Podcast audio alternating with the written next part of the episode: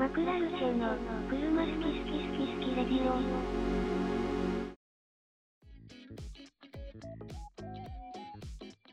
こんにちは。こんにちは。今日も始まりました。車好き好きラジオ。えー SD セダンに乗ってます、佐々木です。えー本日は、えー自分の愛車1年レビューということで、えー話していきたいと思います。えー今日の、あ、今日のメンバーはこの方です。DSE に乗ってます、加藤です。はい。よろしくお願いします。お願いします。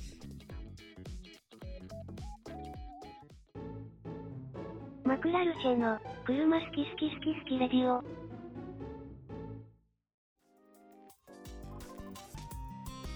はい。えーということで、えー今日は2人でやっていきたいと思います。テーマは、えーまあ、自分、佐々木の会社の、まあ、S3 セダンの、まあ、1年レビューということで、はい、やっていきたいと思います。まあ、一応買ってから1年とちょっと経って、えーそうですね、まあ、オイル交換もしましたし、まあ、いろいろ改造も施したりして、まあ、ある程度車自体のことは分かってきたかなという自分自身のところではありますけど、どうですかねあの、最初、はい。自分が買った時うん。の印象とかってうん。ありました？え、これ買ったんだっていうか意外だったとか、まあそれいくよねみたいなとことかって。意外性はそんなになかったけど、またアウディ乗るんだなとは思ったかな、ちょっと。もせずまたアウディの。あ 飽きもせずまでは言わないけど、あ、はい。あアウディ、あ、またアウディ行ったんだって思っうーん。た。は思ったかな。なるほど、なるほど。まあ自分、なんでアウディ選んだかっていうと、うんまあもちろん乗ってたからっていうのも、まあ多少あるんですけど、うんうん。まあある後輩がいてですね、まあロードスターに乗ってるんですけど、彼は。はいはい。まあ、その彼はですね、佐々木さんってレクサスかアウディ乗ってそうですよねっていうのことを言っていて、イメージが。あああ、まあそうなんだと思って、ーうん。まあ嬉しかったんですよね、結構。でもまあうんこれまで乗ってきた車を自分の愛車を思い浮かべると、まあ30ソアランはまあレクサスの SC なんで、レクサスとアウディしか乗ってねえな逆になって思ったんでしたんですけどね。それしか乗ってないからまあそういう印象があるのか。まあでも、あの、あのソアラはでももうなんかレクサスの面影なかったけどね、もう。まあまあまあ、そうそう、シャコタンベタベタの黒い爆音30ソアラでしたからね、直録の。あ確かにそうか。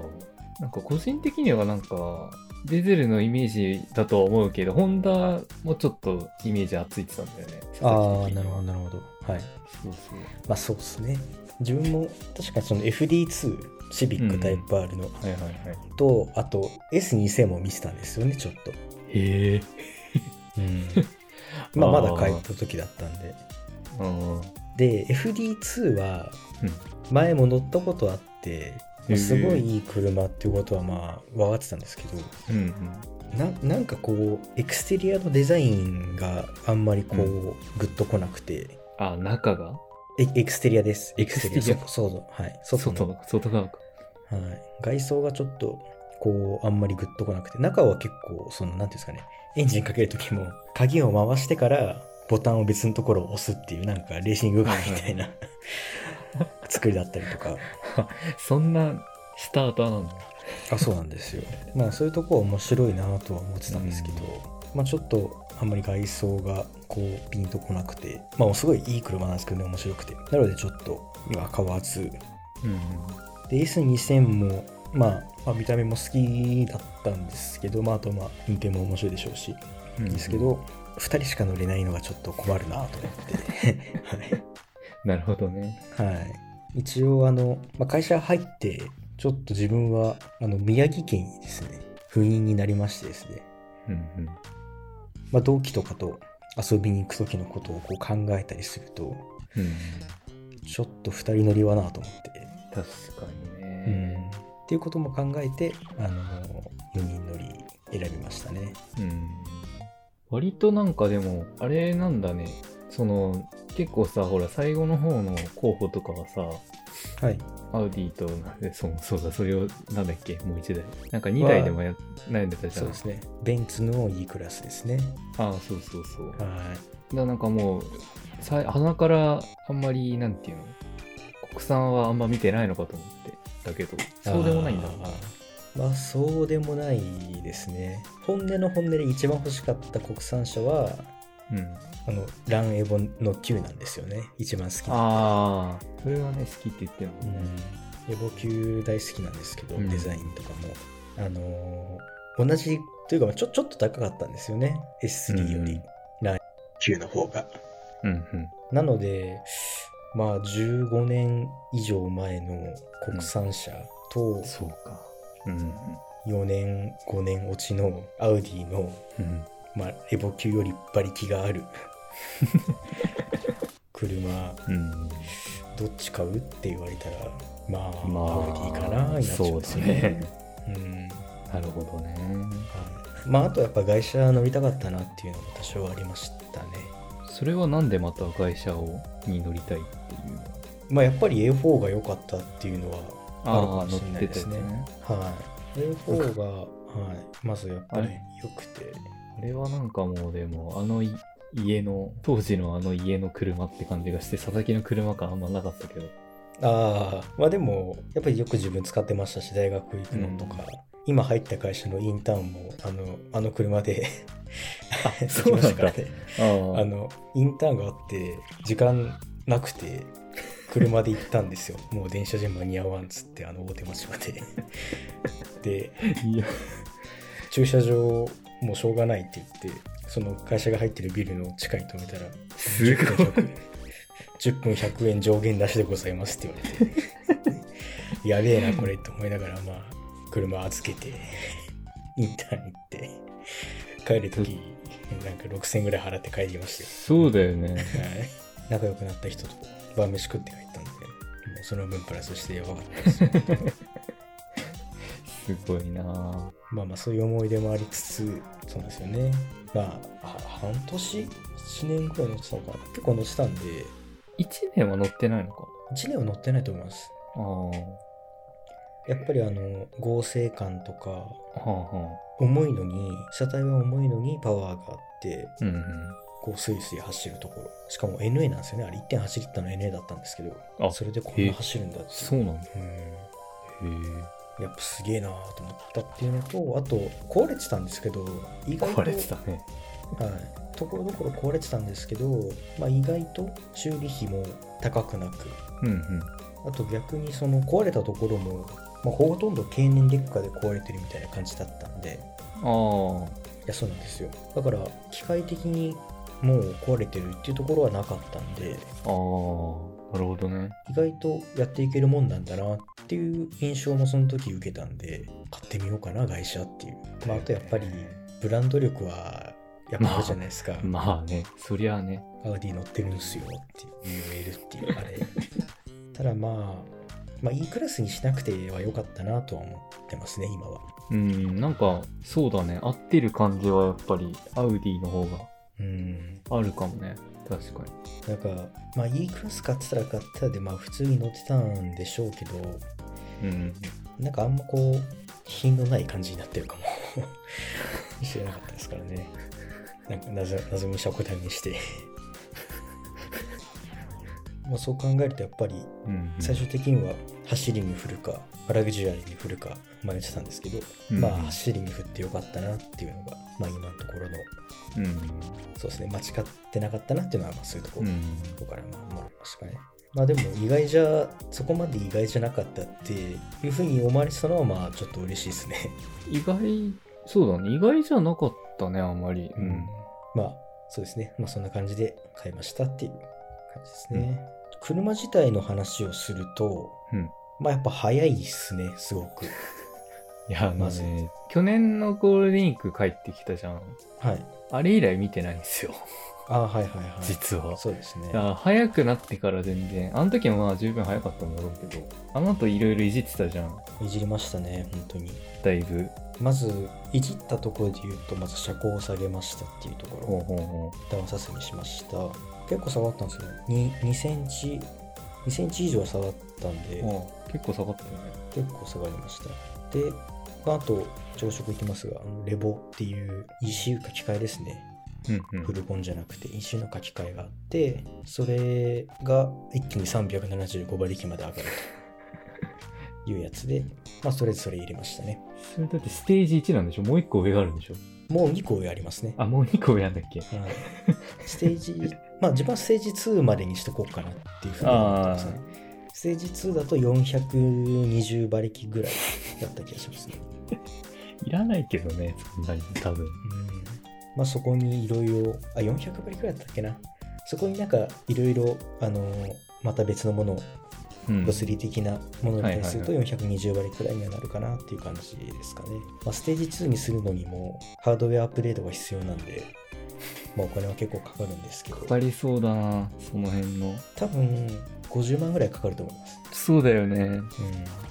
高そうだもんな。まあでも、ダウンサス入れて、うん。1週書き返して30万使ったんで、なんかもう50万だったらいいかなっていうふうに 思ってきましたね。そこまでやってたら長く乗りたくなるしね。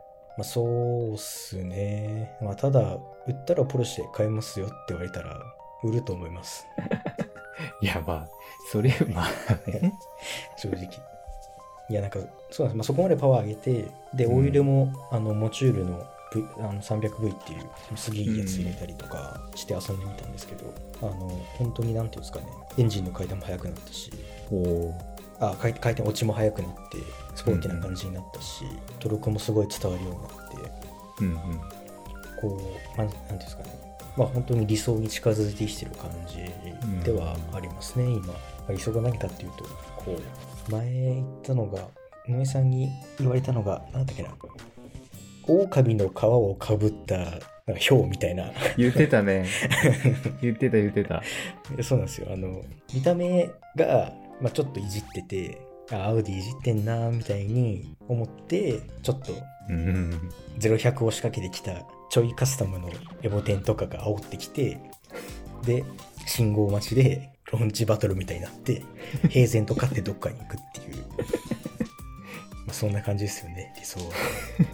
そんな、そんなに早くしてどうするんだって思っちゃうけど。なんでまあもうちょっとお金はかけないといけないですけど。見た目って下げたぐらい？見た目は下げたぐらいですね、まあ、あと、まあ、細かいとこを言えばそのレボのバッジああ、つけてたの。ステッカー、はい、あれ高いステッカーっていうかステッカーっていうのは本当バッジなんですよ金属製の、うんうんあれはレボ入れた人しか買えないっていうものなんで、あれを買って、まあ、見た目、超速つけて、うんうん。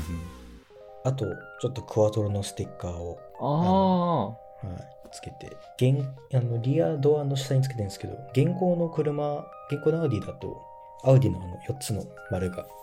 ついてたりするんで、まあ、ちょっとそれをオマージュして、クワトロをあ入れましたね。はいなのでまあ、フェンダーのとこの、まあ、ゴルフの R とかみたいなバッジと、リアのバッジと、クワトロのステッカーあ、はいはい。ぐらいですかね、外装は。だからほとんど、まあ、ノーマルみたいな感じですかね。うん。AR はつけたいですけど、ちょっと今の駐車場が狭すぎるんで、まあ、それは、まあ、関東の方戻ってからかなっていうところですかね。あと、故障のところで言うと、はいはい。あの、弱いところがあって、はあこの間直したんですけど、また壊れて、あらま。まあ、修理もう一回し直す感じですね、今。一応、まあ、保証また降りたんで、お金は払わないんですけど、あれでもな、保証何年だったの？いや、えっと、製造年月日っていうか、製造年月日から10年なんで、2026年まで保証ですね。そうなんだ。月々、ちょっと、っていうか、まあ、そこそこ払ってますけど、7000円ぐらいうん。払ってますけど、もう完全に払ってる額より修理してる額の方がもう全然大き いので、あ入っててよかったなっていう。多分修理費だけで50万近いと思いますよ。うん。全部入れたら、今回のやつ入れたら。うん。今回のやつで20万、前で20万、その前に、あの、センサー交換したんで、それが5万とかだったっけな。でまあ45万ぐらいおお。修理費かかってるんで、保証入ってなかったらよかったなと思って。なんでまあ外車買うなら絶対に保証入っておいた方がいいなって思いましたね。まあ、加藤さんの前で言うのあれかもしれないですけど。まあ、保証、そうだね。なんかちゃんとしたのが多分もう切れちゃってるから、うん。ディーラーは潰れちゃったし。まあ確かに。あまあ、引き継ぎはあったけど、引き継ぎ、別の、その、別の店舗、その、なんていうんだ、あの、大きいディーラーだから、うんそうそう。別の店舗に引き継ぎしましたっていうのはなんか、はがきできたけど、なんかね、めんどくさいよね。うん正直ね。なんでまあさっき言ったあの意外と壊れないなっていうのはまあそんなことなかったなっていう感じですね本当に なんだなんだろうね。個体差なのか。いやでもこれよくある症状らしくてあはい、ああのウォーターポンプっていう部品があるんですけどはいはい。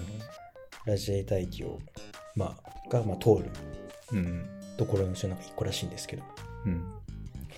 そこがなんかそうなんですよねダメらしくてそれとなんかサーモスタットが一緒になってて交換するときはそこを意識交換するんで部品代が高いっていう部品代でなんか10万ぐらいかかってましたからね 高いっすね高い。なんかあります？他にそうだね。なんかね、でも、よかったねと思って、満足。あまあまああまあこれ、いろいろね、あそこいじりたいとかは全然あるだろうけど、車自体にね、満足してるわけじゃん？まあそうですねいい車ですね本当にうん。とにかく車なんですけどあの何ですかね車すぎてこうまあなんかバランスがいいんですよねとにかくまあ乗り心地もうんマグネティックライドっていう、まあ、オプションのやつがついててうん。ボタン1個で本当に性格が変わるんでうんコンフォートもいけるしもう結構ハードなスポーティーもいけるうん。うんうん。でパワーもあってであのターボの加速感っていうのもうん。やっぱりもう本当にパワーウェイトレーションとかトルクウェイトレーションみたいな本当ススーパーカー並みの 数値だったりするんでちょっと昔の。なんでこの加速感すげえとかなるんですけどなんかこうやっぱ出来すぎくんなんですかね多分。ちょっとでそうなんですよね。ぎくん？出来すぎくんなんですよね。ちょっとなんかこうなんか一個ぐらいダメな部分があってもいいかなっていうふうにはなんかちょっと思っちゃいますね あ、そう。まあそうですね本当にそうか。良くも悪くも、みたいな感じなんだね。優等生って感じなんだね。そうですね優等生ザ優等生って感じですうね、本当にん。どうなんだろうね。それ、RS の方行ってたらもっと違ったのかと、もう思わないそれは。あのはっきり言ってあの S3 と RS3 は本当全然違う車なんですよね車は違うよね、多分ね。あのエンジンがまず違うんで、うん。あっちはもうあのミニ R8 みたいな感じですけど 本当にあの V 点の半分取ってきて直列動きと乗っけて なんでそんな感じなんですけど S3 はあのゴルフ R の兄弟兄弟車でゴルフ R のコンあポーネントをいろいろ使ってたりとかエンジンもうん話しやすいし、ゴルフ R の高級版みたいなあ。うん。それのもセダン版みたいな感じのイうんメージなんで、なんか、まあ、RS3 乗ったら乗ったで、多分また、まあ、同じような感じにはなってたのかもしれないですね。うん。まあ、100キロぐらいあっちの方が重いんで、まあ、もしかしたらこう、ちょっと重さは感じたかもしれないですけど、うんまあ、今パワー同じぐらいなんで、うん。うん。まあ、そう考えたら、まあ、今から RS3 に乗り換えようかなってことはないかなって感じですね、うんうん正直。そりゃあ、そうだよね。もう買うんだったらもう次は、まあ、ポルシェ乗りたいですね。そうだよね。うん RS 買う、買うんだったらポルシェ乗る感じですかね。よね。そりゃそうだよ。まあ R8 とかだったらまた別ですけど、あ、あれはまあ、RS 話が違うからもう。RS3 はまあ別にうん。乗り換えなくていいかなって感じですかね。なるほどね。はいまあでもさっきも言いましたけど、そのレボですごいパワー上げれたりとか、うん。なんかイメージ的には外車ってそんないじれないっていう印象だったんですけど、うん。今はもうめっちゃいじれますね。意外とあるんだよね、会社のその、うん。いじれるのってね。はい向こうの人も、す向こうの人も日本の日本車と同じ、こ俺らが日本車いじるみたいに、うん。向こうの人は向こうの人でいじるんだなっていうのが、まあ、そうですね。なんかシルビアとかみたいなレうんレーロはないんですけど、うん。まあリップスポイラーとか、うんうんあのリアのディフューザーとかうんトランクスポイラーとか割と種類はいっぱいいろんなところから、まあ、S3 でも出し S3 そでもうだよ出してるので本当にあの意外とうん。あるんだなっていう会社でも。そこはすごい、まあ、勉強になりましたね。うん。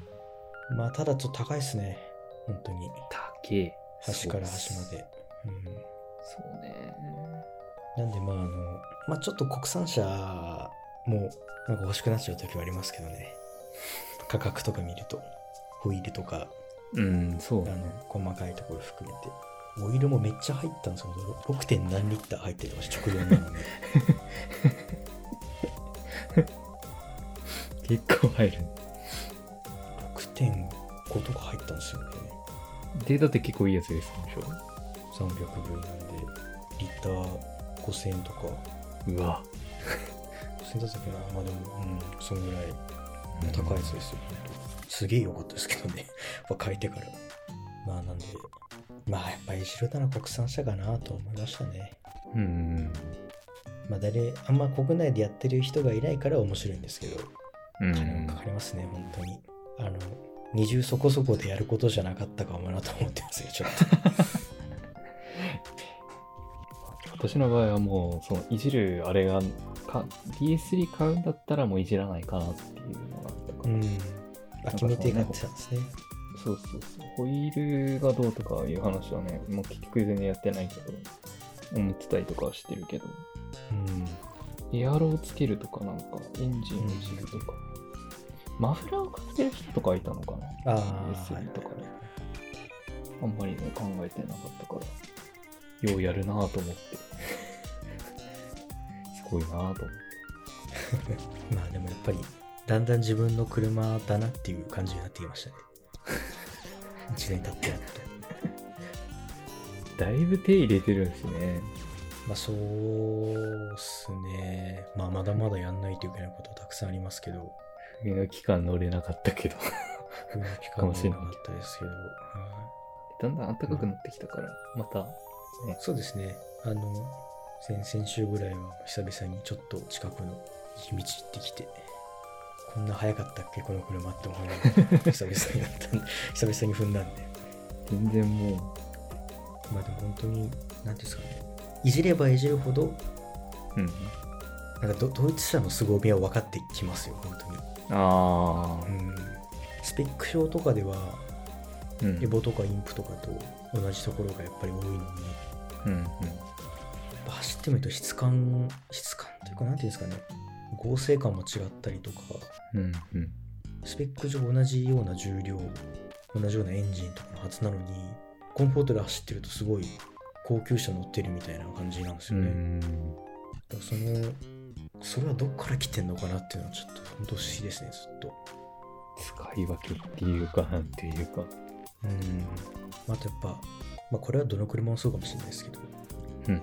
いじるとあのエンジンがこう限界までこう頑張ってくれてる感っていうのがやっと出てきて。前はなんかやる気のないエンジンだなって感じだったんですけどもうレボーとかちょっと入れて2種入れて書き換えしてからもう本当にやっとちゃんとエンジンが働いてくれるようになったんでそれこそ FD2 のエンジンをこうぶん回して遊んだ時みたいな。まああそこああれほどの興奮ではないですけど。でも本当にそれに近いようなあのなんていうんですかね。エンジンがうなる感じ動く感じっていうのを感じるようになったんで。S3 のスペックでなんかサボってるって言われたらもう DS3 なんて怠け者だよ。いやいやいやいや。なんか多分あれはヒエラルキーの問題で あの脅されてたんでしょうけど自分の車は。なんかもうそれが如実にわかるんですよね。純正の状態だとなんでまあ今度戻った時はぜひそうだね。ねちょっと、その何、生まれ変わった、なんだっけ、狼の皮をかぶった表。まあまだまだ羊の皮をかぶった狼ですけど全然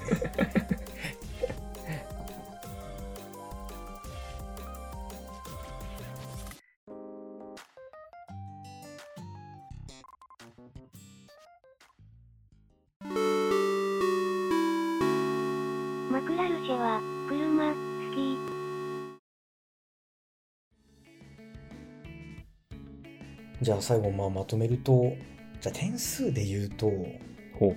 まあ90点ぐらいですかね。あ 結構高い。まあ何が、まあ、ダメ、まあ、減点ポイントかというとですね、まあ自分はあんま気にはしないんですけど、うん。まあ人によっては、まあ RS3 があると、うん。あ、下のグレード買ったんだなって思われることをまあ気にする人がいたりとか、うん。まああと、AMG の A35 は AMG が作ってますけど、うん。アウディの S は、あの、アウディスポーツが作ってるんじゃなくて、うん。あの、アウディっていう会社が作ってるんで、うん。まあそこをちょっと、そういうのを気にする人は、なんかこう、あんま合わないのかなっていう感じはしますね。まあブランド力的な意味で、アウディの中で。あそこでまあなんか5点ぐらいですかね、マイナスポイントは。で、まあ車としては本当にすごいよくできて。るですし、あの、まあ改造してもエンジン自体の強度はすごい強いんで、うんまあ、ステージ3まで上げれば500馬力までいきますよ。